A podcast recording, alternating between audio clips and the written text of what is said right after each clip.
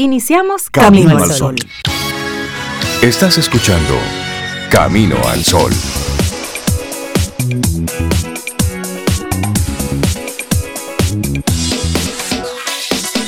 Buenos días, Cintia Ortiz, Sobeida Ramírez y todos nuestros amigos Camino al Sol oyentes. Buenos días. Hola Rey, buenos días para ti. Buenos días para Cintia, para Laura Sofía y para nuestros amigos Camino al Sol oyentes, que tengan hoy, mira, un amanecer espectacular, un inicio de este día, que se cumplan, bueno, no todos los deseos, porque a veces no es bueno que se cumplan todos, pero... Que se cumplan los buenos. Para que se mantenga alguno en la mente, ¿verdad? Sí, porque es difícil a veces. Sí, porque a veces debemos cuidarnos de nosotros mismos. Eso. ¿Y tú, Cintia, cómo estás hoy? Siempre hay que tener ahí un deseo de reserva, que te siga moviendo, que te siga impulsando, porque si ya lo hiciste todo. Y mira, y un buen deseo es, ah, y también deseo que me cuides de mí mismo. De mí mismo. Porque a veces hay cosas que no me convienen y yo Sobre como que... todo tú, yo, sabemos, Cintia es más, tú sabes, Más ecuánime, más, más sosegada. Sí, sí, sí. Cuídame, cuídame. Cuídame, cuídame. cuídame del mundo y de mí. Claro. Buenos días, Sobe Rey. Y yo también feliz. Un día maravilloso que se presenta ante nosotros nuevecito. Si usted no ha salido, si usted no ha mirado para afuera, el día está espectacular. Pinta caliente, así que vaya Ay, ligero a la calle, no nos hidratadito. y llamemos ropa- a engaño. Sí, se ve que va a estar un poquito Bueno. caliente, pero maravilloso, bonito, listo ahí para que se disfrute. Eso, entonces es martes, estamos a 24 de mayo. Día precioso, un día que será tan chévere como usted así lo proponga. Así es. Y la intención, la actitud camino al sol para hoy. La vida hay que vivirla hacia adelante, Adelante. pero solo se puede entender hacia atrás. Eso. Claro. Pero Sí, vivirla es, Es para- ahora, es, ahora y ahorita. Tampoco mucho para No, no, adelante. no, no, no, no. Sí, exactamente. El, mirar hacia ahora. atrás es autoconocimiento. Y Eso te dice un poquito. experiencia. Pero tampoco te quedes mucho ahí. Y luego, No, anclado, exacto. no. Y luego hacia adelante, como dice Sobe, hacia adelante poquito, ahí cerquita. sí, cerquitita. sí. Porque Vivamos en 20 años, bueno, en este veremos presente. en 20 años. No sabemos. trabaja en este presente, ¿eh? Sí. en el presente. Hace unos días me enviaron un, un video de, de Bob Proctor hablando precisamente sobre el pasado, el presente, el futuro. Y él mostraba un reloj de arena. Entonces él ponía el reloj de arena e iba cayendo los granitos de arena. Y él decía, los granos de arena que están cayendo, ese es el pasado. Y eso cayó. Usted ahí no puede hacer absolutamente nada. El futuro son los granos de arena que están en la parte de arriba. Y lo que nosotros tenemos ahora es el presente, es decir, los granitos de arena que están cayendo. Y que se van de una vez. Exactamente. Entonces, ahí es que nosotros vivimos, Sí. en ese presente. Lo que cayó, cayó. Ya. Las palabras que dijiste, las dijiste. ¿Eh? Lo que dejaste de hacer pasó. El tiempo que perdiste, eso se perdió. Los recursos que gastaste, eso se gastó. Ya Así ahí no, hay, ahí no hay recursos. Lo que tenemos es ese presente. ¿eh? Esos granitos de arena que van cayendo en ese momento. Y eso es lo que tenemos hoy. Así es que vamos a concentrarnos en eso. La vida hay que vivirla hacia adelante. Solamente la podemos entender mirando lo que cayó. Mira, se cayó eso. Seguimos. Para que no aprender, perdamos la perspectiva. Aprender de eso y ya seguir. Exactamente. No hay de otra. Bueno, hay de otra, quedarse anclado, pero eso no es saludable. No, no, no. Se pierde el presente cuando uno hace eso. Exactamente. Entonces nosotros arrancamos nuestro programa Camino al Sol y hoy quiero dedicarle el programa de forma muy especial ¿A quién? a Cintia Ortiz. ¿Cómo? Ay, sí, Y yo a ti. Ay, Chico, Aquí hay chico, como, chico. Como, como que un año más de vida. Unos amores aquí, amores sí, hoy- renovados. Hoy, estamos celebrando años? nuestro aniversario de bodas. ¿Cuántos? 24 años. 24. Entonces, 24, 24. 24, 24. Ah, pero entonces eso pega. ¿Qué vamos a eso hacer? No lo podemos ¿Qué vamos a dejar pasar por desapercibido. ¿Qué vamos a hacer? ¿Qué vamos a hacer? No sé, no sé para dónde me van a llevar hoy.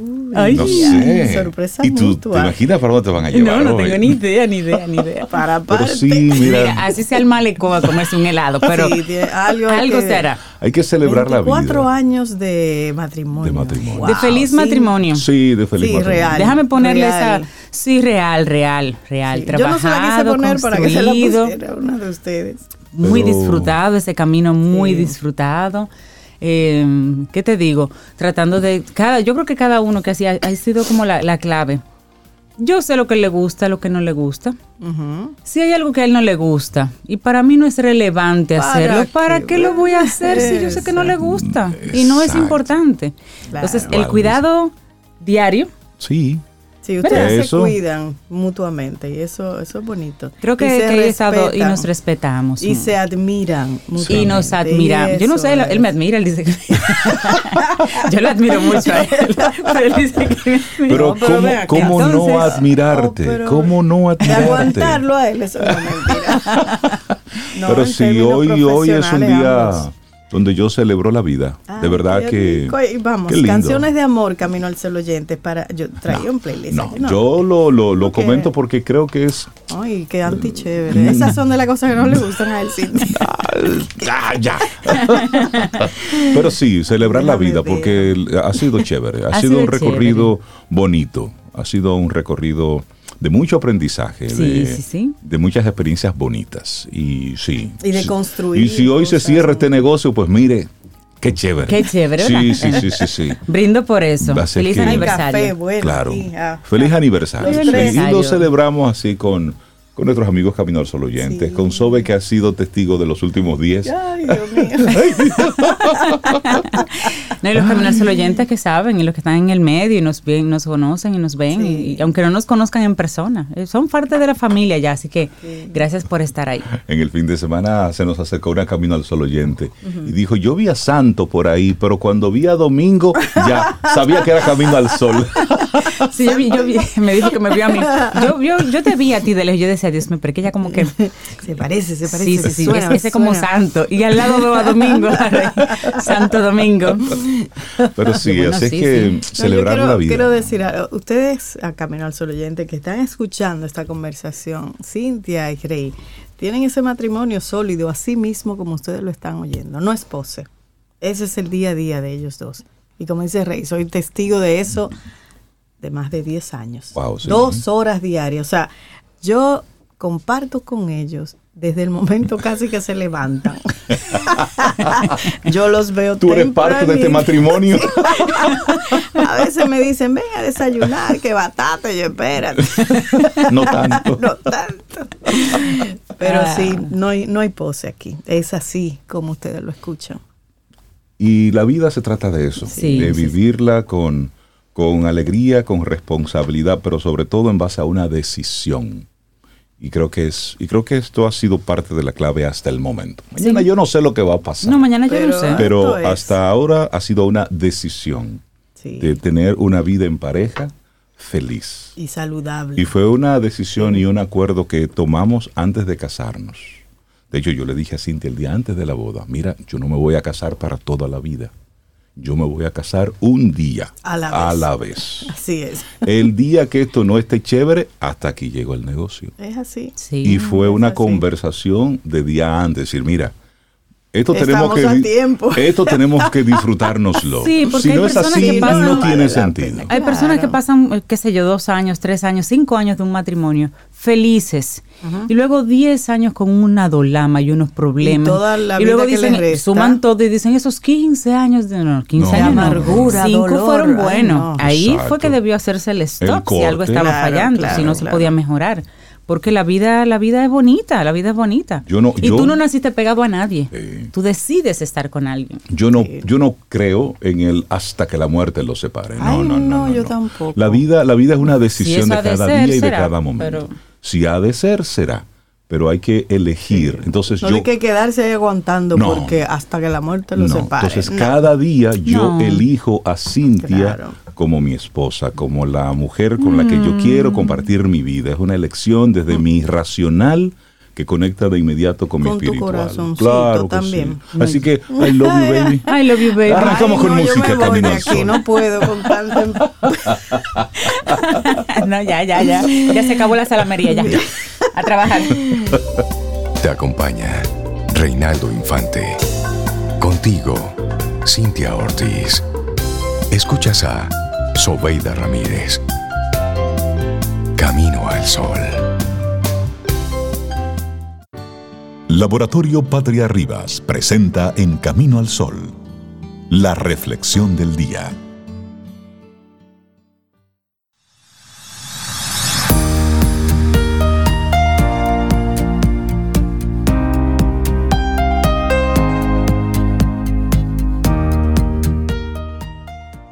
La siguiente frase es de Arthur Gordon y es para ti, Camino al Sol oyente. Dice, sé valiente y fuerzas grandiosas vendrán a ayudarte.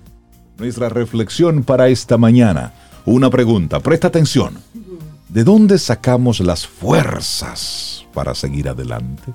Bueno, somos extrañas aves fénix, criaturas capaces de emerger de sus cenizas para seguir adelante aún en las peores circunstancias.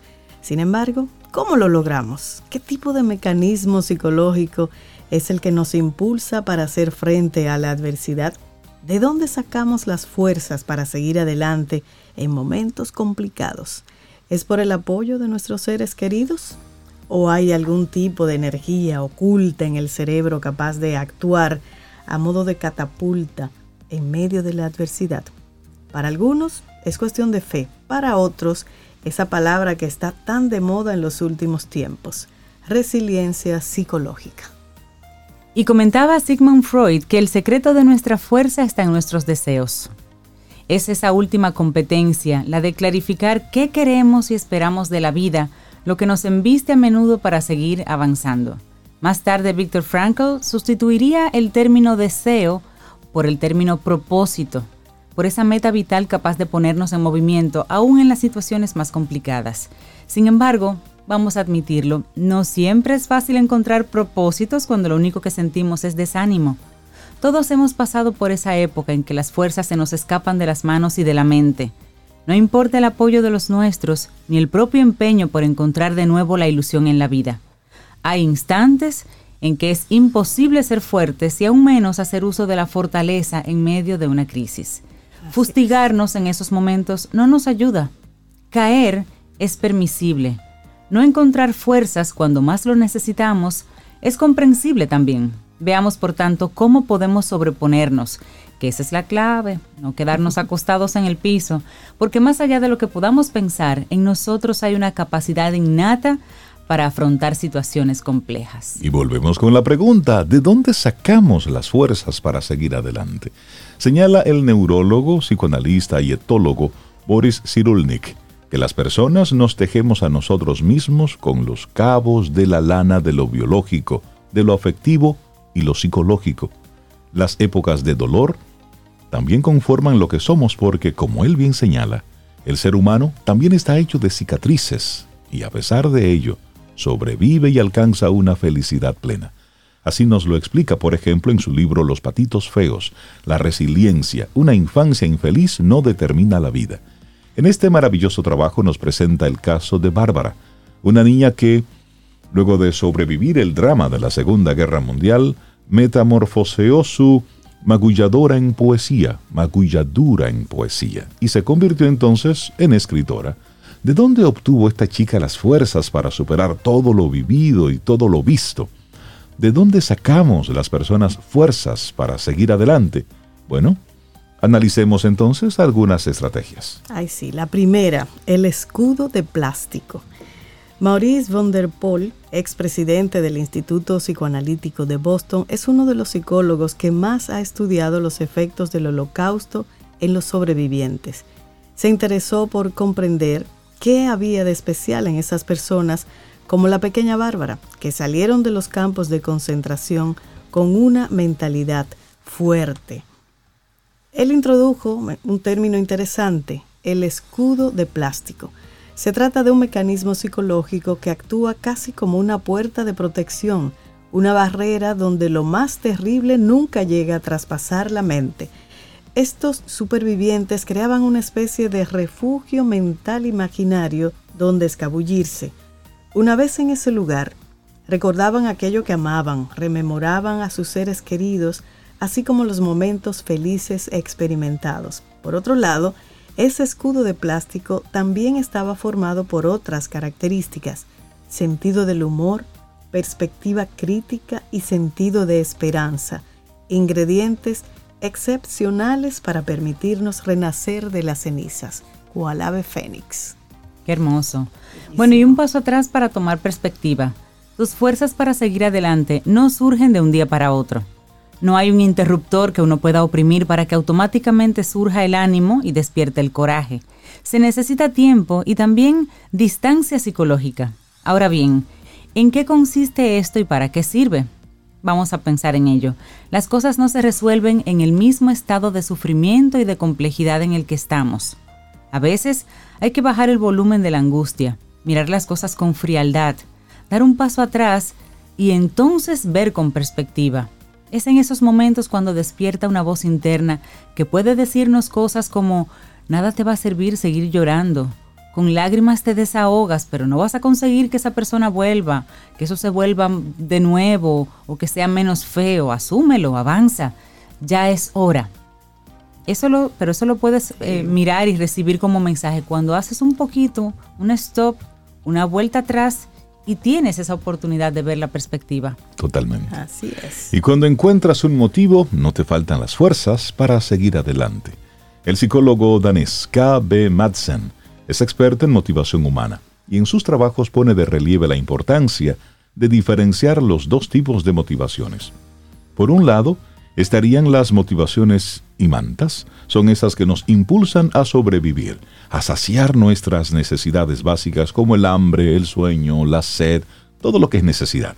Pero por otro lado, están los motivos sociales, son esos en los que se integran nuestras metas en la vida, nuestras necesidades de afiliación, los valores que nos mueven y nos hacen recordar qué queremos en nuestra existencia, así uno de los impulsos más básicos a la hora de encontrar fuerzas para seguir adelante está sin duda en estos dos tipos de motivos. Los voy a repetir. Por un lado, las necesidades básicas. Esas hay que cubrirlas. Y por el otro lado, los motivos sociales, esos que le dan una dimensión a nuestra vida. Así es. Y en momentos de oscuridad, no solo tenemos claro que seguimos formando parte de este mundo que ansiamos sobrevivir, en la mente deben clarificarse los porqués y los para qué. Avanzar para cuidar a mi familia, levantarme para cumplir mis objetivos profesionales, mis sueños y anhelos de desarrollo personal, poner en pie delante de otro para sentirme libre y trazar el sendero de mis anhelos en seguridad, en felicidad, en bienestar, le agregaría yo. Claro que sí. y como dijo una vez Antoine de Saint-Exupéry, el mundo entero se aparta cuando ve pasar a una persona que sabe a dónde va. Esa debe ser nuestra actitud, recordar qué queremos para caminar entonces hacia ello. Así que, ¿de dónde sacamos las fuerzas para seguir adelante? Eso lo escribe Valeria Sabater como psicóloga y lo compartimos aquí hoy, procurando bienestar precisamente aquí en Camino al Sol. Laboratorio Patria Rivas presentó En Camino al Sol, la reflexión del día. Ten un buen día, un buen despertar. Hola. Esto es Camino al Sol. Camino al Sol.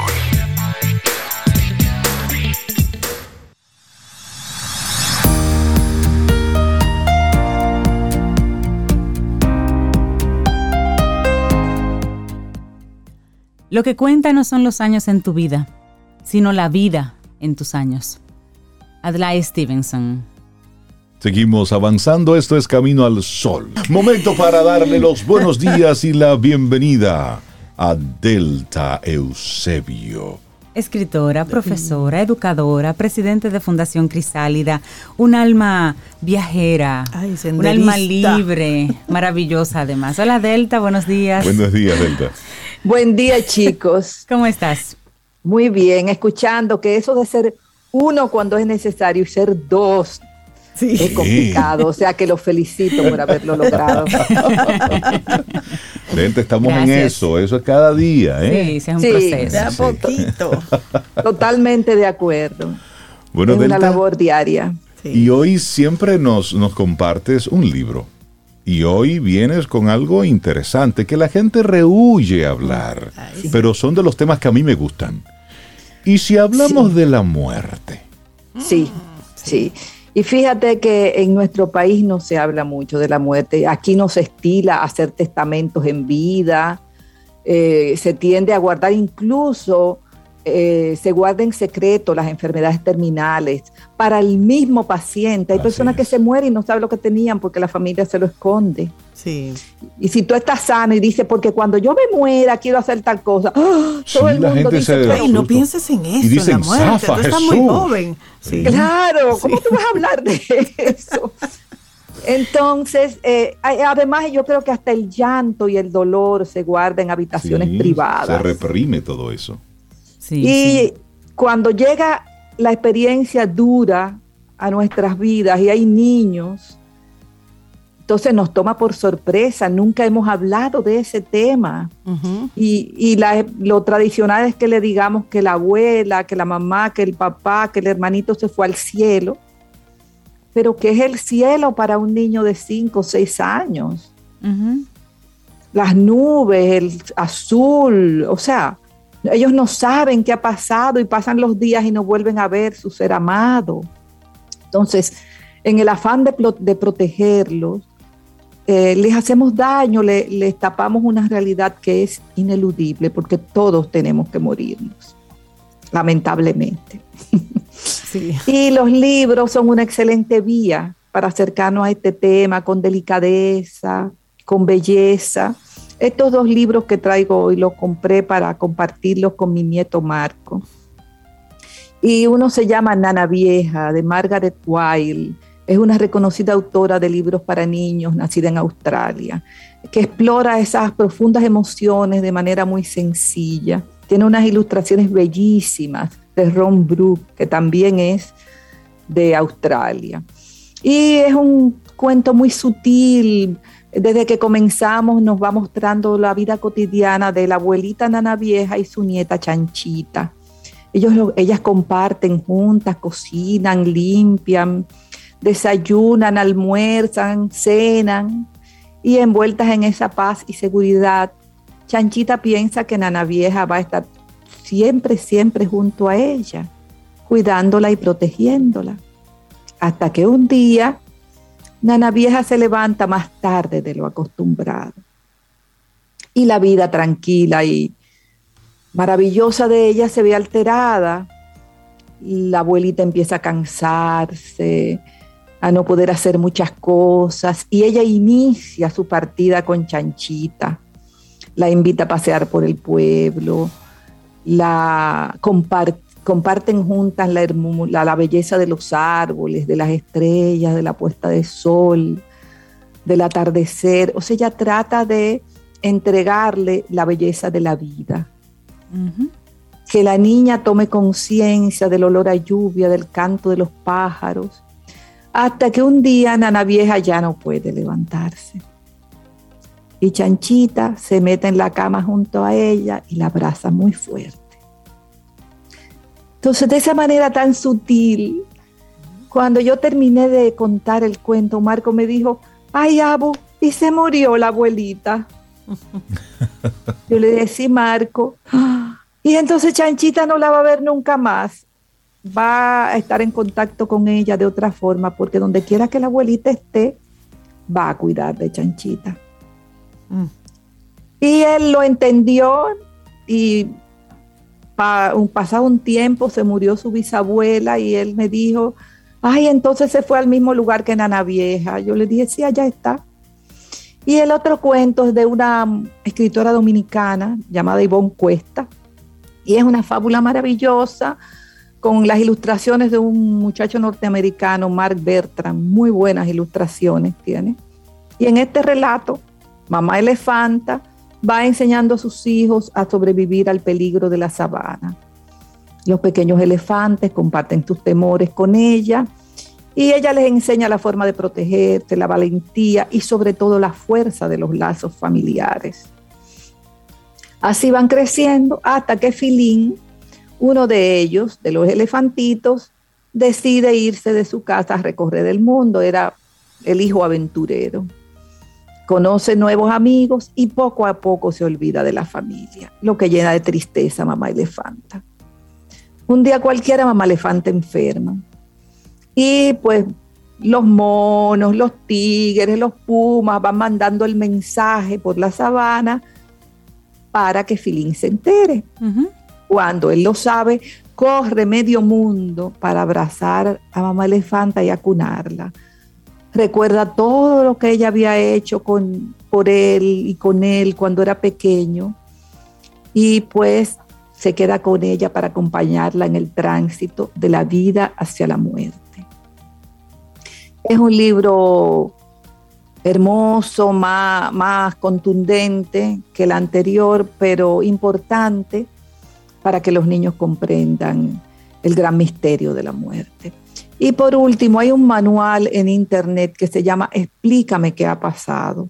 Es una guía excelente para ayudar a los adultos a hablar de la muerte y el duelo a los niños. Y la pueden bajar gratuitamente en la, en la página de la Fundación Mario Los Santos del Campo, www.fundacionmlc.org. Es un excelente manual que, por ejemplo, hay un capítulo que dice, quiero saber la curiosidad natural del niño ante la muerte, ante lo desconocido, ante lo que antes no había visto. explicar, explicar la muerte de acuerdo a la edad del niño y lo que los niños alcanzan a comprender en las distintas etapas de desarrollo, porque no es lo mismo hablar con un niño de 10 años que hablar con uno de 6 o de 4. Claro. ¿Qué edad tiene Marcos? Eh, Marco tiene 6. Tiene 6, es tu nieto. Sí, es mi nieto. Algunas personas, eh, Delta, pensarían, pero ¿y por qué hablarle de esa tristeza a un niño tan pequeño? Es que no, no, no es triste, no es triste hasta el momento que no le toque. Okay.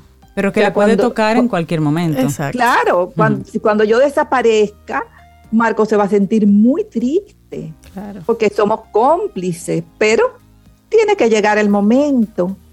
Entonces es probable que en ese momento él se recuerde de Nana Vieja, si está pequeño. Claro. Y de Mamá Elefanta, y va a ser una forma más fácil para él de aceptar una realidad que siempre va a ser dolorosa, porque la idea no es quitar el dolor, no podemos hacerlo a ninguna edad de nuestros hijos ni nietos, es algo que todas las madres y abuelas del mundo quisiéramos hacer, pero es imposible. Tenemos que aceptar el, cuerpo del dolor que existe y siempre existirá para unos más fuerte que para otros. Y además, Delta, nosotros como adultos subestimamos mucho el cómo los, los más pequeños asumen ciertos temas. Entonces queremos evitarle lo inevitable. El dolor, el sufrimiento, eso es parte de la condición humana. La vida está llena de eso, de pérdidas, de ganancias, hoy sí, mañana no, eso forma parte de la vida. Entonces, a veces queremos simplemente de forma, digo yo, de, una forma muy utópica, querer tenderle a los niños una especie de alfombra roja por la vida y eso no es posible. La vida es buscar las, las, formas, las palabras adecuadas, pero eso de dibujarle una serie de, metáforas a los niños. Todo bonito. Y luego, ¿qué es lo que pasa con todo? ¿Eh? Con todo. La cigüeña. La cigüeña, los Reyes Magos, Santa Claus, todo eso. Cuando descubren, entonces se sienten engañados. Por supuesto. como la, vida como un gran engaño. Claro, claro. entonces, Delta, gracias por regalarnos hoy Nana Vieja y las enseñanzas de Mamá Elefante. Sí, sí, sí, A ustedes, chicos, por estar conmigo una vez más la vida es linda, pero esas conversaciones hay que tenerlas. Por supuesto. y Para, para que haya vida, existe la muerte. ¿Y esos libros se pueden conseguir aquí, Delta, o a través de la web, Amazon o cualquiera de esas tiendas? La historia de Mamá Elefanta se consigue aquí en Librería Cuesta, también en Amazon, porque e, ella lo publicó a través de Amazon, y Nana Vieja en Amazon. Excelente. Gracias, Delta. Un gran abrazo, Delta, y gracias por tu tema. Maravilloso día. Gracias, chicos. Gracias. Tomémonos un café. Disfrutemos nuestra mañana con Rey, Cintia, Soveida, en camino al sol.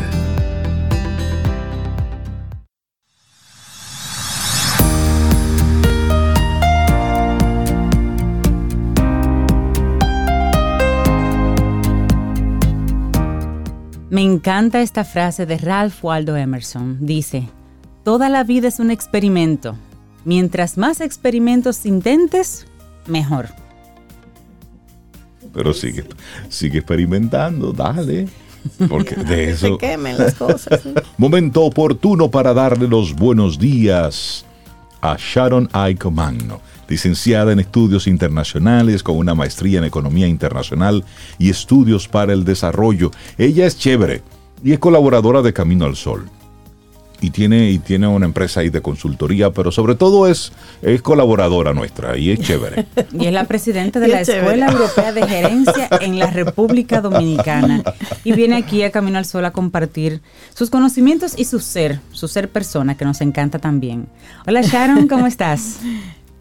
Sharon, buenos días, ¿cómo estás? Muy buenos días, buenos días, Cintia, Rey, Sobeida y a la pareja bella de la radio. Felicitaciones. Oh, por Dios, qué título. Chévere. La pareja bella de la radio. Ay, sí, gracias, gracias. La pareja bella de la radio, la verdad que sí, Rey, Cintia, sus voces, su energía, por supuesto la entrega, el servicio, extraordinario. Y yo coincido con los Camino al Sol oyentes que han enviado felicitaciones y deseándoles que sean muchos más años de amor, de comprensión, de empatía, de entrega y bueno, que sigan eligiéndose todos los días. Ay, qué lindo. Gracias, Oye, mi amigo, Sharon. oye, qué lindo. Qué lindo. Gracias, gracias. Mira, Sharon hoy trajo un tema. Ajá. Y yo, Sharon, aquí en intimidad, entre tú y yo te voy a preguntar. ¿Tú hablaste con Reinaldo antes de tú Mm-mm. traer ese tema para acá? No, no, para ¿Segura? nada, para nada. ¿Segura? Qué Sí. bueno está esto. Me encanta el tema que nos propone Sharon en el día de hoy. Qué bueno. qué Cómo bueno, gestionar de manera efectiva el miedo escénico. Ay, ay, ay, cuánta gente que ha dejado pasar oportunidades Sí. por no atreverse a pararse frente a un público, Sharon. Sí, tal cual. Nos, nos, nos sentimos a veces eh, tan atemorizados por el juicio, la observación, la crítica, y muchas veces eso nos inhibe para compartir y comunicar algo que quizás es de valor para otros.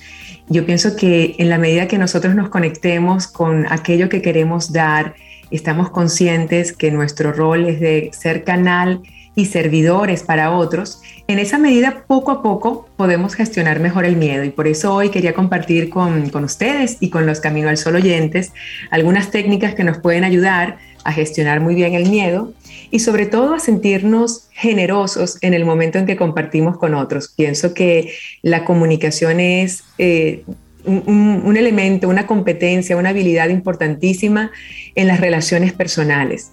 No solamente para ser exitosos en términos profesionales, sino también para manejar relaciones armoniosas de pareja, de familia, con nuestra comunidad. Y siento que todos tenemos que mejorar esta competencia enormemente. Y uno de los temas que muchas veces nos impide mejorar la competencia porque nos bloquea, porque en muchas oportunidades decidimos no continuar avanzando en este proceso de preparación que es además infinita y continua, es el miedo escénico, es ese temor a hablar en, en frente de otras personas, ya sea muchas o pocas, que nos paraliza y que generan muchas ocasiones sensaciones físicas desagradables. Entonces quería tocar ese tema hoy con ustedes. ¿Qué piensan? Buenísimo. Excelente, excelente. buenísimo. Somos todo oídos. Entonces tú vienes a compartirnos hoy cinco pasos y el primero de ellos me encanta y creo que sería un buen punto de partida para desarrollar la conversación. Es eso de aceptar. ¿Qué debo aceptar, Sharon? Bueno, lo primero es aceptar como primer paso y es que el miedo es algo natural. Tenemos que considerar el miedo una emoción positiva desde el punto de vista que nos permite adaptarnos al entorno, nos permite eh, sobrevivir en caso de que hubiese algún peligro real. Justamente el tema del miedo es que en la medida que aceptamos que existe esa pequeña o grande sensación, nos damos cuenta de que nos importa lo que piensen los demás, lo que observen, lo que comuniquen en consecuencia después de yo haber quizás dicho algo. Entonces, ese miedo al aceptarlo como una condición o una emoción que en principio lo que significa es que es valioso para mí lo que piensen los demás, le da importancia al momento. Entonces, pienso que ese primer paso de aceptar es entender que es una emoción natural, todos los seres humanos lo sentimos, es una emoción en principio positiva porque se trata de supervivencia, se trata de adaptación. El tema es cuando se convierte en una emoción irreal, cuando irracional, eh, imaginaria, y muy grande que nos, como decíamos antes, nos bloquea o nos inhibe. Y cuando decimos que es un miedo irreal o irracional o demasiado grande en términos de imaginación, cuando pensamos que las consecuencias negativas de yo comunicarme, quizás de manera incorrecta, ya sea en la forma o en el fondo, son consecuencias catastróficas y realmente no lo son. Pensemos siempre cuál puede ser la peor consecuencia de que yo me anime a levantar la mano y expresarme. Y la peor consecuencia puede ser quizás una retroalimentación, puede ser quizás que tengamos algún detractor en la audiencia o en el entorno y nos critique, pero todos esos son insumos positivos para seguir aprendiendo y creciendo. Entonces creo que ese primer paso de aceptar es aceptar el miedo como algo natural eh, y bueno, y entender que este es un proceso de mejora continua. Ese es el primero. Me encanta ese mm. primer paso. El segundo paso que nos traes entonces, luego que, bueno, aceptamos. Ahora confiemos. Confiar es el segundo paso. Correcto, Cintia. Bueno, en, este de aceptar y confiar hay un enlace importante. Cuando nosotros aceptamos el miedo, nos tenemos que empezar a, a dar cuenta de cuáles son, primero, las causas de mi temor y después también los síntomas, ¿no? ¿Qué siento? ¿Qué siento a nivel psicológico? ¿Qué siento a nivel físico? Cómo me comporto cuando tengo miedo. Creo que es importante que identifiquemos eso para después pasar a este segundo elemento, el segundo paso de confiar. Por ejemplo, desde el punto de vista físico, yo me doy cuenta cuando estoy nerviosa que muchas veces eh, hablo muy rápido o es posible que, que me demore pensando en la palabra que quiero encontrar para, para expresar algo puntual es posible que si estoy muy, muy nerviosa también se sienta las, palpitaciones del corazón, pueda empezar a sudar. Hay muchos elementos que yo reconozco en mí, pero cada uno de nosotros tiene diferentes formas físicas de manifestar el miedo. Es muy importante que podamos identificarlos porque muchas veces no estamos conscientes que el miedo nos está invadiendo. Entonces, primer paso, aceptar, aceptar y conocer nuestras, eh, digamos, síntomas físicos, conductuales y psicológicos. Cuando pasamos al tema de confiar, al segundo tip o recomendación, lo que queremos aquí es darnos cuenta de que siempre que nos hemos expresado y nos hemos comunicado, ha habido un desenlace. En algunas ocasiones no tan bueno, quizás no me sentí cómoda, quizás hubo una crítica, pero en muchas ocasiones seguramente me sentí bien porque compartí lo que pensaba, porque di una idea, porque aporté, agregué valor o conecté, que creo que es muy importante este elemento de la comunicación como, como canal de comunicación, como canal de conexión con otras personas.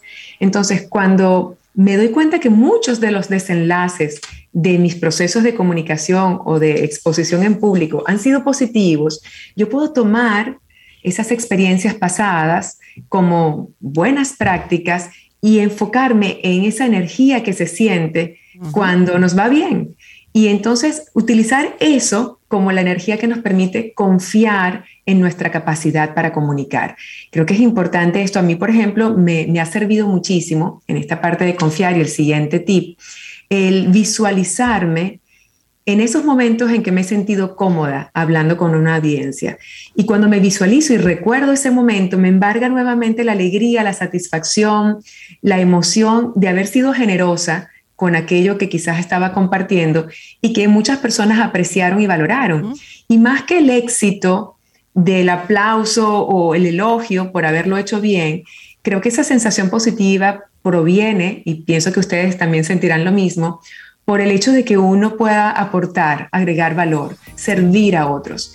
Y ese mecanismo de sentirnos canales para servir nos ayuda a separar un poco el ego que por lo general tenemos porque queremos evidentemente salir bien, separar un poco el ego del servicio. Para mí, en lo personal, ese ha sido uno de los elementos que desde el punto de vista de confianza me, me ha ayudado muchísimo a hablar en público. Es sentirme primero que puedo visualizar momentos pasados en los que me ha ido bien y segundo, saber que soy un canal para comunicar algo que pueda aportar a otros. Bueno, y luego hay un, tercer momento, un tercer momento que es modificar y reprogramar. ¿Y qué modificamos y reprogramamos, Sharon? Bueno, Sobeida, este es un punto muy importante y un poquito más complejo. En ocasiones podemos quizás necesitar apoyo de alguien. Cuando hablamos ya de modificar y reprogramar, es que también nos hemos dado cuenta primero de los síntomas físicos, psicológicos y conductuales, pero también de qué creo de mí, qué pienso de mí que muchas veces me inhabilita para hablar en público. Puedo decir, por ejemplo, es que yo no hablo bien, es que yo tartamudeo, es que no tengo suficiente vocabulario, es que me van a criticar cómo soy físicamente o me van a comparar. Entonces, todos estos pensamientos que nos llegan a la mente y que de alguna forma empiezan a dominar también nuestras emociones, porque el pensamiento conecta inmediatamente con lo que siento y lo que siento impacta lo que digo y después lo que digo va a impactar mi comportamiento. Esa conexión sin duda no la podemos perder. Tenemos que empezar a trabajar con lo que pienso. Por eso es importante modificar y reprogramar.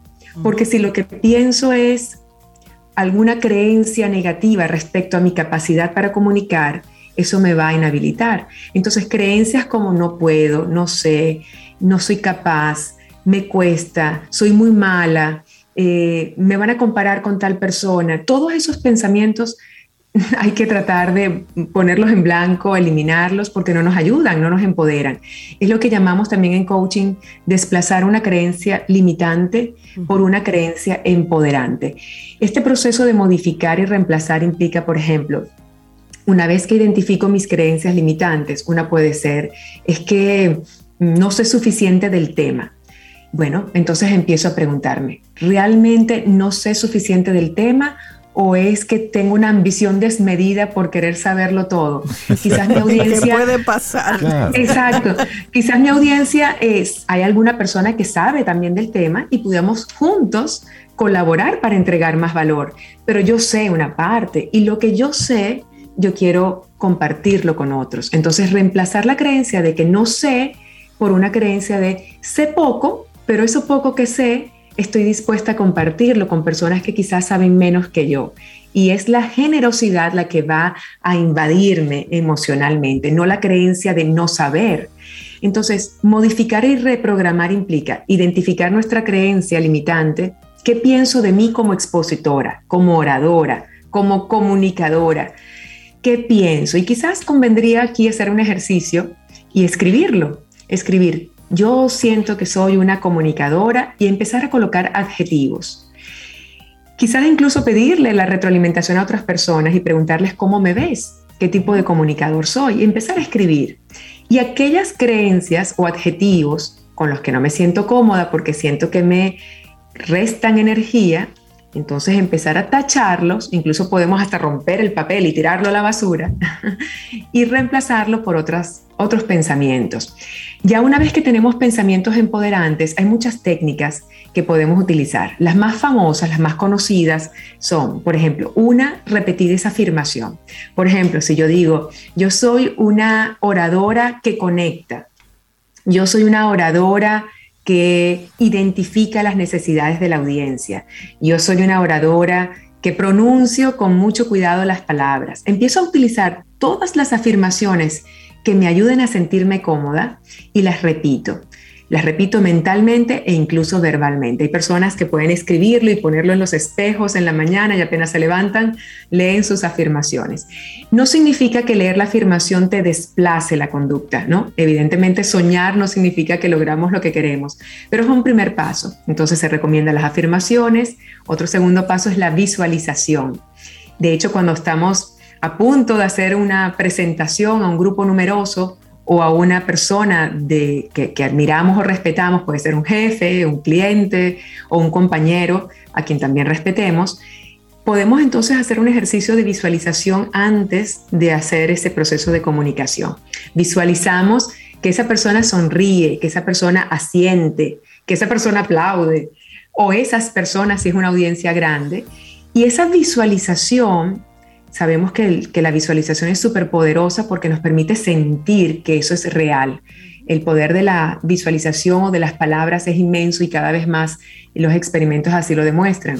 Por eso es importante visualizarnos siendo exitosos, siendo eh, en ese sentido de, de, servicio que podemos contribuir con otros. Entonces, visualizar y una última recomendación dentro de esta de modificar y reprogramar es la de modelar. El modelaje es extraordinario también como técnica y, consiste en que identifiquemos oradores con los que nos sentimos a gusto, que admiramos, que respetamos. Podemos, idealmente son personas que incluso podemos ver, no solamente que escuchamos, sino que vemos, porque todo su lenguaje corporal, la manera en que se expresan y, y implica la parte verbal y también la parte gestual y corporal, que los podamos observar y tomar nota. ¿Qué hace cuando pone énfasis en una palabra? ¿Qué hace cuando cuenta un chiste?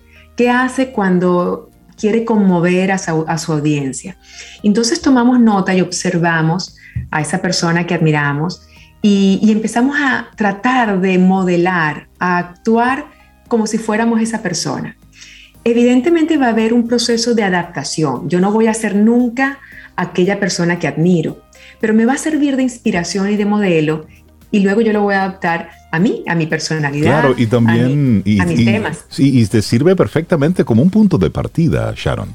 que creo que es lo más importante y nos invita a salir de nosotros mismos. es decir, nos quita los ojos desde dentro y comenzamos a observar, ah, pero mira, esto me gusta y le funciona. Déjame ver cómo yo puedo emular esto. Y así, vamos diseñando un proceso porque hay una realidad.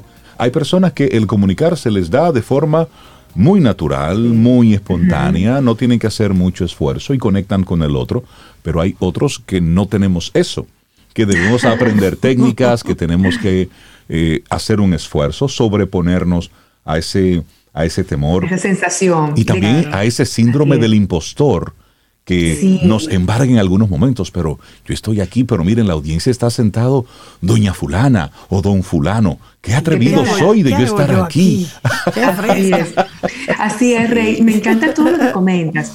Porque, y además yo creo que conviene incluso hasta comentar nuestra experiencia, el caso de ustedes como, como comunicadores en la radio, lo que ha implicado en términos de preparación, años, feedback y retroalimentación. En mi caso, algunas personas a veces me preguntan por qué me siento cómoda cuando hablo en público y, yo tengo que confesar que cuando era pequeña, eh, de niña en el colegio, me tocaba una exposición, me daba mucho miedo hablar en público y ha sido un trabajo, ha sido un proceso de muchos años el sentirme más cómoda dentro de mi propia piel, creo que este elemento de la autoestima no lo hemos tocado, pero hay temas emocionales importantes que hay que trabajar antes de cualquier técnica. Y son estos elementos de eh, quererme, apreciarme tal como soy, sin llevar el ego a un ego demasiado elevado, pero sí sentirnos a gusto con quienes somos y confiar en, en el recorrido que hemos tenido en nuestra vida. Creo que es importante valorar el proceso. Y esto implica dónde estaba, dónde estoy, qué he logrado, qué esfuerzo he tenido que hacer a lo largo de este camino para alcanzar lo que he alcanzado, cuáles han sido mis errores y fracasos y todas esas experiencias, buenas y malas, algunas dolorosas, cómo nos han hecho ser quienes somos hoy en día. Este punto de partida de autoestima sin duda es esencial, Rey. Definitivamente. Y ya, y ya después este otro, como el síndrome del impostor, el tema del miedo, es prepararnos porque hay algo aquí también importante que hay que decir y es la, última, el, último elemento después de modelar y reprogramar. Todo esto exige preparación. Ustedes no son los extraordinarios comunicadores que son en la radio porque empezaron ayer decidiéndolo. Es porque lo decidieron hace muchos años e iniciaron un proceso de construcción y, y de cultivar la voz y la manera en que ustedes proyectan esa voz y cómo manejan también vocabulario, contenidos, temas. Entonces hay un proceso.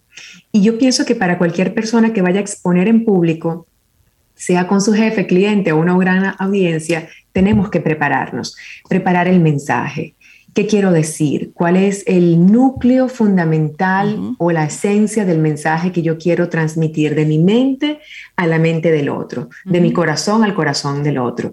¿Cuáles son las emociones que acompañan ese mensaje? Y yo creo que fundamentalmente la preparación, cuando nosotros visualizamos el mensaje de fondo, puede haber muchas palabras que decoran, pero en el fondo tiene que haber una esencia, un mensaje. Si yo conecto con ese mensaje esencial y al final mi interlocutor o mi audiencia se lleva esa esencia, en este caso, por ejemplo, hoy que estamos participando en Camino al Sol con el tema de miedo escénico, pienso que hay temas aquí importantes que es la autoestima, la preparación y el uso de técnicas. Las técnicas nos ayudan a desarrollar la habilidad. Yo no nací con ese talento de manera innato y probablemente ustedes tampoco. Pero lo vamos desarrollando, aún nos queda mucho, por supuesto, por aprender.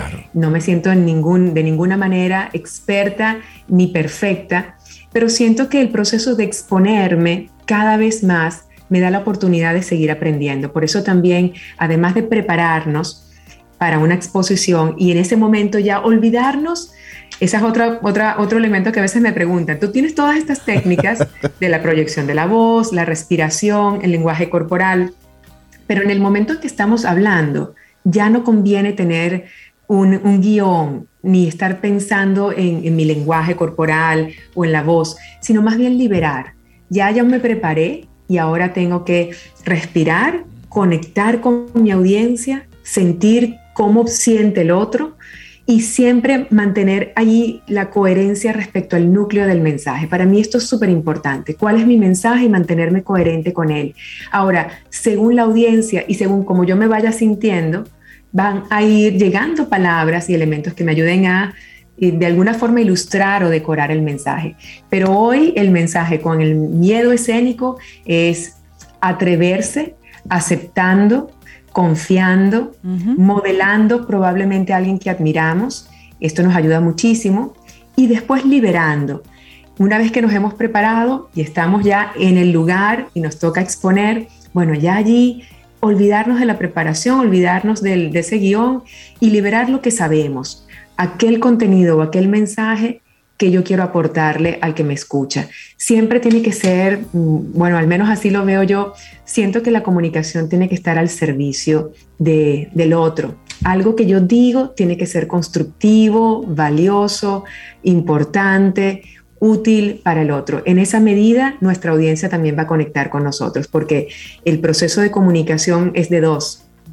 Es mío como persona, está el elemento mensaje y está el interlocutor o la audiencia. Y para que esto funcione de manera exitosa, estos tres elementos, yo como persona, mensaje claro, oportuno y valioso, y audiencia que tiene esa necesidad, entonces allí hacemos que ese proceso de comunicación sea exitoso y funcione. Así que bueno, hoy para quienes hayan tenido miedo escénico, la invitación es atreverse a modelar, a buscar inspiradores, a mm, personas que, a ustedes les gusten mucho en su comunicación y apoyarse entonces en estas estrategias de modelaje, de reprogramación y de liberación para que fluya ese mensaje. Por supuesto, importante también mencionar la respiración. Ah, Respirar profundamente. Esa respiración diafragmática para buscar la calma en el momento de mayor tensión, de mayor de eso nos deberías dar tú una, clase. Un día yo te entrevisto a ti, Rey. Te entrevisto en, mi próxima sesión. Hablamos de miedo escénico y respiración diafragmática con Rey y Cintia y Sobeida. Sharon, buenísimo el taller que nos diste hoy. sobre cómo gestionar de manera efectiva el miedo escénico. Creo que muchos amigos y amigas Camino al Sol oyentes te agradecen el tema que nos compartiste. Sí, buenísimo. Muchísimas gracias, Sharon inspirador y que muchos se atrevan. Lo importante es aceptar que el miedo va a estar allí y aún con el miedo allí, ser valientes y iniciar el proceso. Eso, eso de dar ese paso, al principio nos cuesta mucho, pero al darlo nos vamos a sentir también muy orgullosos de nosotros mismos. Ir superando retos es una sensación de crecimiento enorme. Y yo felicito a todas las personas que generosamente comparten lo que saben. Y para eso hay que comunicar. Atrévanse, levanten la mano, levántense, pónganse de pie y, y digan aquello que saben que es de valor para los demás. Es eso. Gracias, Sharon. Sharon, la gente tema, Sharon, gracias. se quiera poner en contacto contigo y con tu escuela europea de gerencia. Estamos a sus órdenes, sería un placer, un honor enorme poder apoyar a las personas que tengan interés en este tema u otros a nivel gerencial. Yo represento a la Escuela Europea de Gerencia, es para mí un, honor trabajar con, este equipo fantástico de personas que son bueno, consultores, coaches, facilitadores. La verdad es que estoy rodeada de gente que me hace ser siempre mejor persona. Y allí en la Escuela Europea de Gerencia nos consiguen por redes sociales como EE, e, Gerencia. E de escuela, E europea, gerencia, E gerencia. Y también nos consiguen por el teléfono 809 937-9410. Y a mí en lo personal, Sharon Magno, y con mucho gusto a sus órdenes. Buenísimo, Sharon. Que tengas un excelente día. Feliz día, feliz día y feliz aniversario. Ah, gracias, gracias. Bueno, y siguen las felicitaciones por aquí. Siente y disfruta de la vida. La vida. Camino al sol. Camino al sol.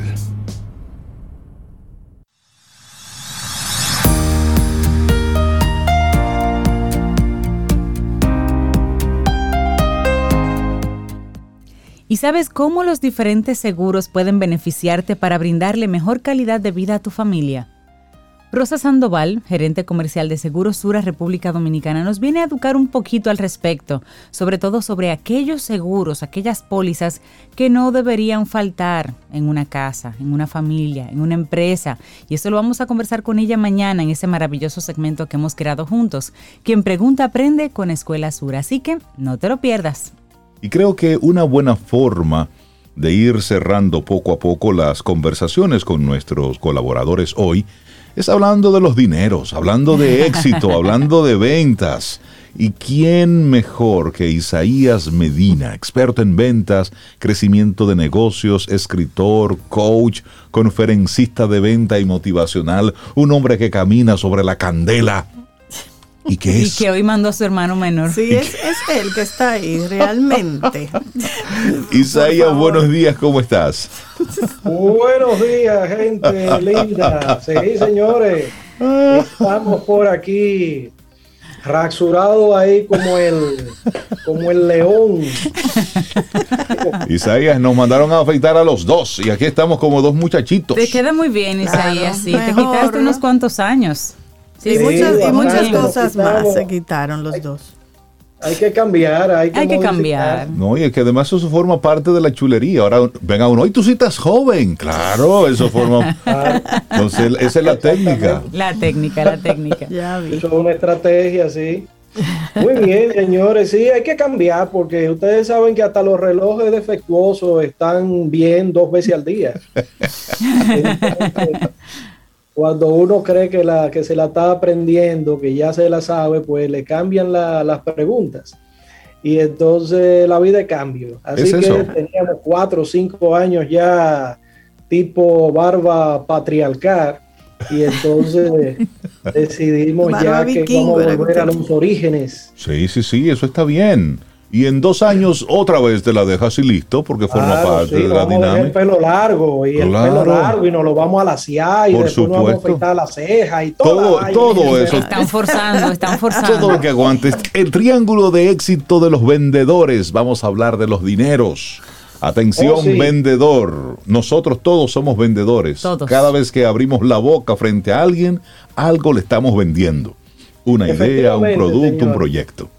Efectivamente, sí, yo siempre agradezco a ustedes que nos dan el chance de compartir cositas aquí, porque uno no espera aquí, ¿verdad?, de que la gente se vaya a volver un archi experto en nada de lo que se puede decir, pero sí una especie como de, vitamina, ¿verdad? Así de antioxidante que, que hay que tomárselo a cada rato. Entonces, estos son los bocaditos que podemos tirar por aquí. Ustedes han propiciado estos espacios. Bueno, pues las ventas, señores. No sé cuántos de los caminos oyentes son vendedores que se ganan la vida en comisión, comisión de verdad pura y dura, de que eh, podrían decir que no le paguen nada.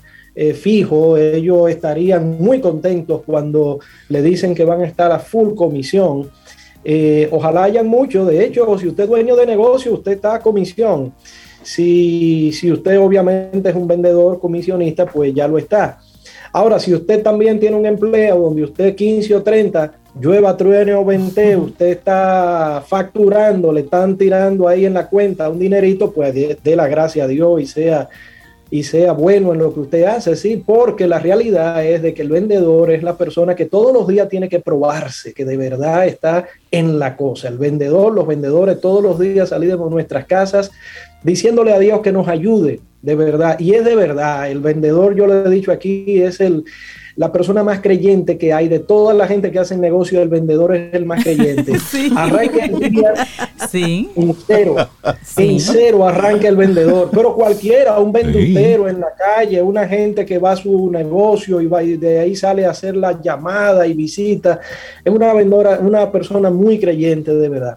Bueno, pues para esa gente que de verdad viven de esto full time, full, full, full, le tengo unas cositas que podrían ayudarlos, que nos hayan ayudado a nosotros, y es estructurar tres elementos que son vitales para usted de verdad pegarla en el mundo de las ventas. Eh, una de ellas sabemos que es eh, el aspecto de, lo que ofrezco, lo que ofrezco, es decir, ¿qué, ¿qué es lo que tú estás vendiendo? Ese es un tema porque suena como fácil y simple.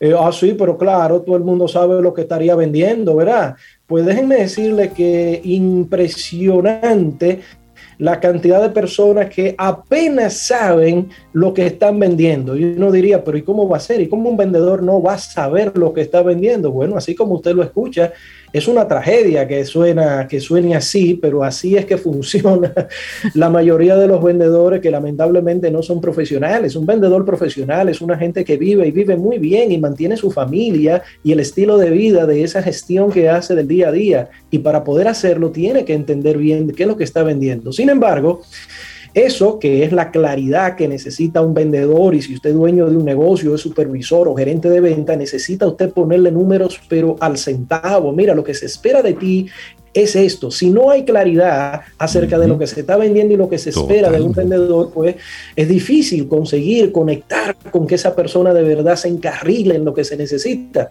Y obviamente, si usted es vendedor, usted mismo, si a alguien no le ha dicho lo que usted tiene que hacer, pregunte procúrelo. Y si usted es un autovendedor, por ejemplo, imagínese, usted es eh, eh, vendedor de bienes raíces, normalmente usted no es empleado de nadie, pues usted tiene que ponerse números, porque lo que no se mide es difícil conseguirlo. Pues es el primer paso, pero eso es lo más elemental y más básico, lo más simple. Nosotros hablamos de un impacto de un 10% en, la, en las ventas cuando usted tiene claridad, esas son las expectativas suyas o del dueño de la, del negocio, del gerente, las metas, es decir, las cosas que usted sabe que necesita conseguir para poder alcanzar los objetivos. Pero eso es lo mínimo indispensable. Después te tiene otra parcela, ¿verdad? Que la, ¿Cuál es la parcela o la, la, la capacidad de que usted demuestre como vendedor. A eso le llamamos ventas, eh, técnicas de ventas en sentido general. Ahí está el talento que usted individualmente pueda demostrar.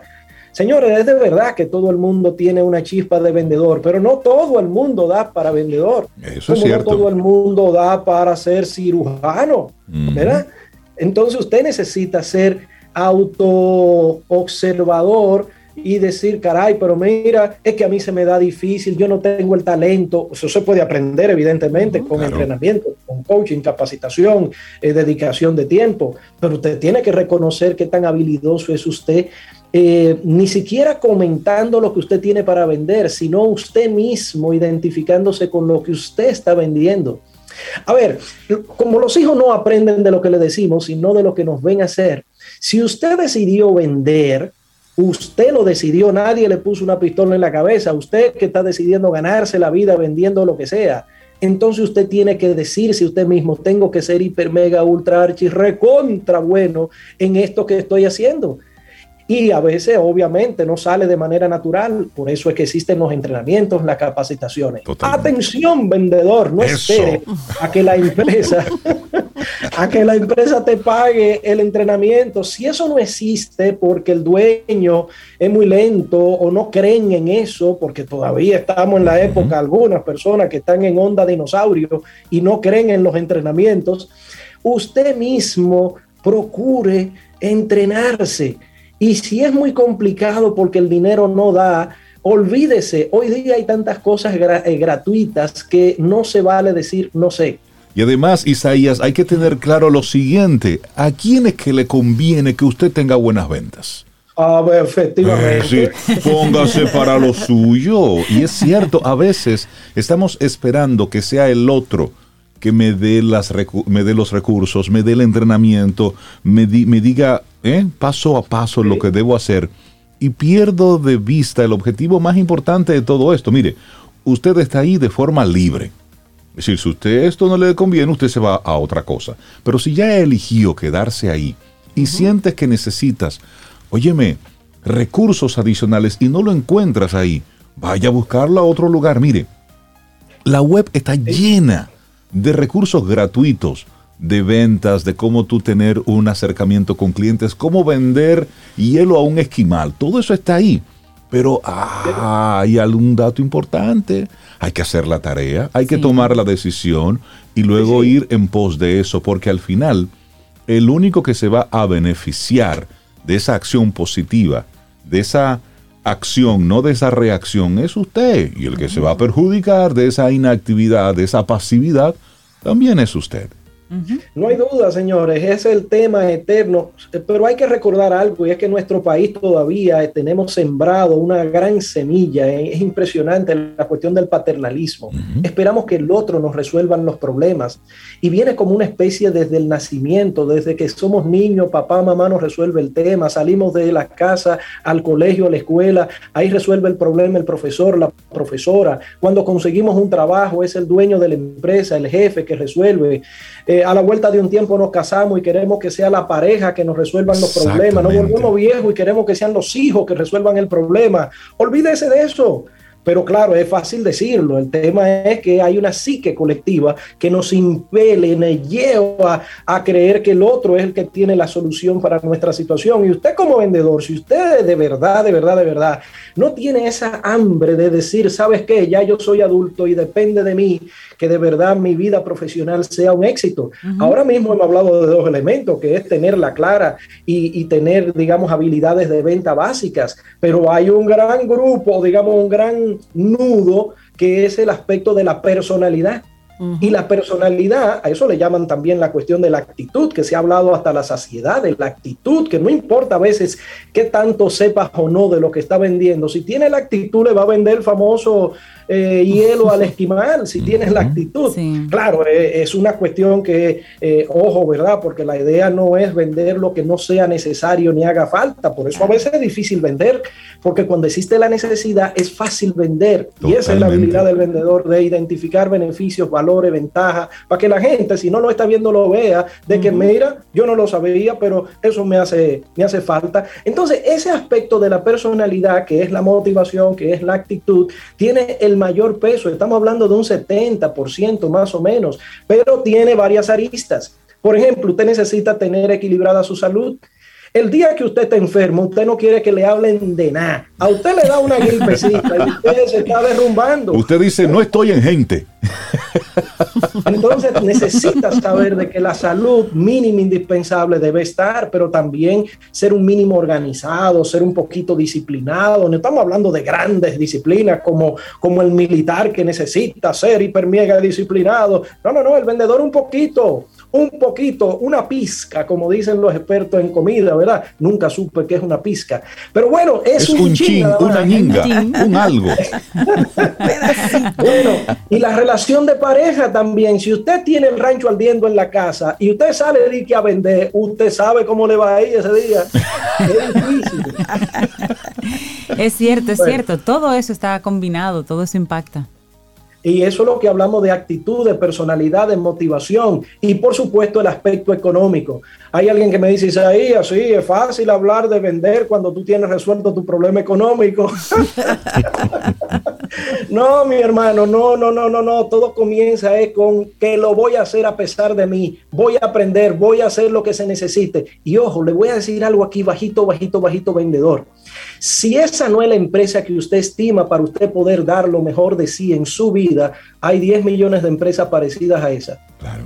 Ok, entonces, dé el salto, no diga que yo no me voy de aquí porque mi cuarto, ella, yo tengo cinco años aquí, hay que darme mi dinero. Eso es un absurdo, eso es una tontería. Por supuesto. Se pierde tiempo y dinero pensando de una manera tan, tan, tan básica que pierdes oportunidades enormes. Ok, bueno, señores, le tenía eso ahí a nivel de. Yo creo que ahí está bien, ahí está bien. Sí. yo creo que le hemos dado su buen remenión a los que están en el mundo de las ventas y, que no pensándolo están así, que viendo. y que- están todavía de forma pasiva. Sí, Isaías, la gente que quiera conectar contigo, sé que te quedan fechas disponibles finales de noviembre, principios de diciembre solamente. Pero sí, no hay sí, tiempo por verdad, lejano que no pues. llegue. Tú lo estás diciendo de relajo, pero de verdad. Pero tú le haces, le haces un huequito a la gente que no se Sí, escucha. hombre. sí. Bueno, llámenos 829-884-3600. Estamos dispuestos ahí a bebernos un café y hablar de cositas de su negocio o de usted como vendedor que pudiese estar ayudándonos. Gracias a ustedes, chicos y chicas. Gracias, Isaías Medina, abrazo. que Gracias. tengas, que tengas un excelente día. Nosotros hacemos una pausa, retornamos ya a la parte final de Camino al Sol. Siente y disfruta de la vida. La vida. Camino al sol. Camino al sol.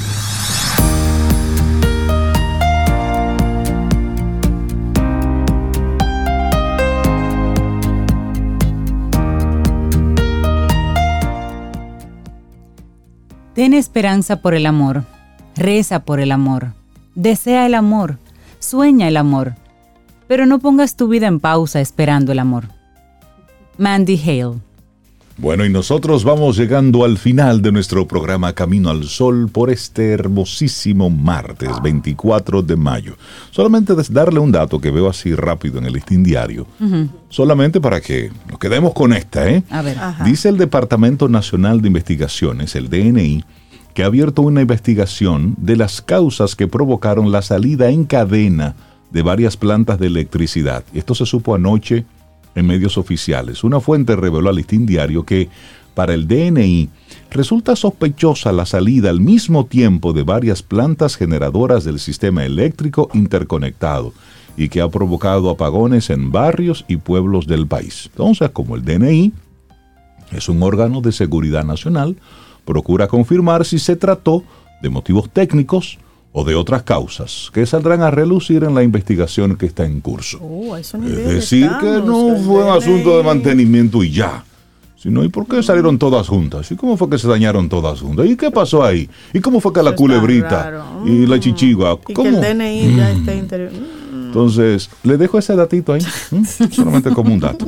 Y así llegamos al final de Camino al Sol por hoy. Mira, el, el- la participación de Delta creó mucho interés entre nuestros Camino al Sol oyentes. Y oye, qué agradable. Ivonne Cuesta, que es la autora de uno de los libros que recomendó Delta, es Camino al Sol oyente, está en nuestra comunidad de, Oh, qué, qué placer. de. WhatsApp. Oh. entonces Ivonne dice, hola por aquí, Ivonne Cuesta, gracias por compartir mi libro. Pueden contactarme por Instagram a arroba las enseñanzas de Mamá Elefante para que obtengan edición en pasta dura. Ay, qué Ahí bien. está ya. Ivonne, muchísimas gracias, Gracias, por Ivonne. estar por aquí. Y gracias por, por haber creado Sí. ese contenido. De verdad que sí. Bueno, pues señores, mañana si el universo sigue conspirando, si usted quiere y nosotros estamos aquí, tendremos Un nuevo Camino al Sol. Así será. y esperamos que hayas disfrutado del contenido del día de hoy. Recuerda nuestras vías para mantenernos en contacto. Hola arroba caminoalsol.do. Visita nuestra web y amplía más de nuestro contenido. Caminoalsol.do Hasta, una próxima edición. y pásala bien.